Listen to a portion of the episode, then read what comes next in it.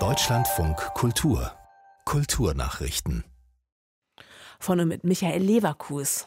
Die chinesische Influencerin Huang Wei muss wegen Steuerhinterziehung umgerechnet rund 180 Millionen Euro Strafe zahlen. Wie die chinesischen Behörden mitteilten, hat die 36-Jährige, die im Netz als Livestream-Königin Via bekannt ist, Einkünfte der beiden letzten Jahre verschwiegen und falsche Steuererklärungen abgegeben. Sie habe umgerechnet 90 Millionen Euro hinterzogen.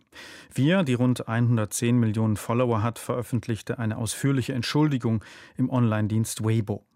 Via war bereits im Juni wegen eines Verstoßes gegen Werbegesetze zu einer Strafe verurteilt worden, nachdem ihr der Handel mit gefälschten Produkten vorgeworfen worden war. Der Verleger Klaus Wagenbach ist tot. Er starb am Freitag in Berlin im Alter von 91 Jahren, wie sein Verlag heute mitteilte. In den 1960er Jahren gründete er seinen eigenen Verlag in West-Berlin. Er verlegte die Autoren Günter Grass, Hans-Werner Richter oder Ingeborg Bachmann. Der Schriftsteller und Verleger Michael Krüger hat über Jahrzehnte mit Klaus Wagenbach zusammengearbeitet.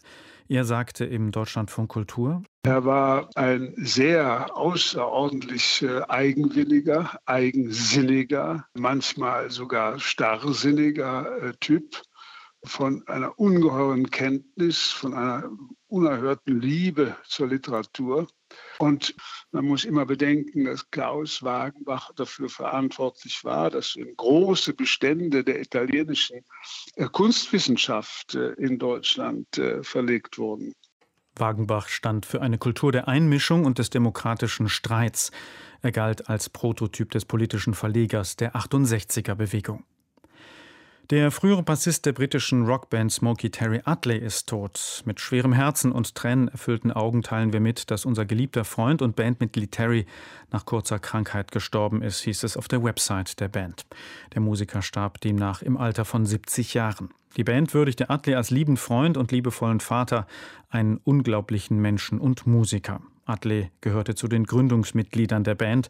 Ihren größten Erfolg feierte Smokey mit dem Song Living Next Door to Alice in den 1970er Jahren. Die deutsche Musikindustrie bleibt trotz Corona-Krise auf Wachstumskurs. Vor allem die Erfolge im Streaming-Sektor haben die Branche bisher gut durch die Pandemie gebracht. Für dieses Jahr wird ein zweistelliges Umsatzplus erwartet. Die Halbjahreszahlen lagen bei einem Zuwachs von mehr als 12 Prozent. Wie der Bundesverband der Musikindustrie der Deutschen Presseagentur mitteilte, geht man davon aus, dass der Streaming-Bereich weiter stark zulegt.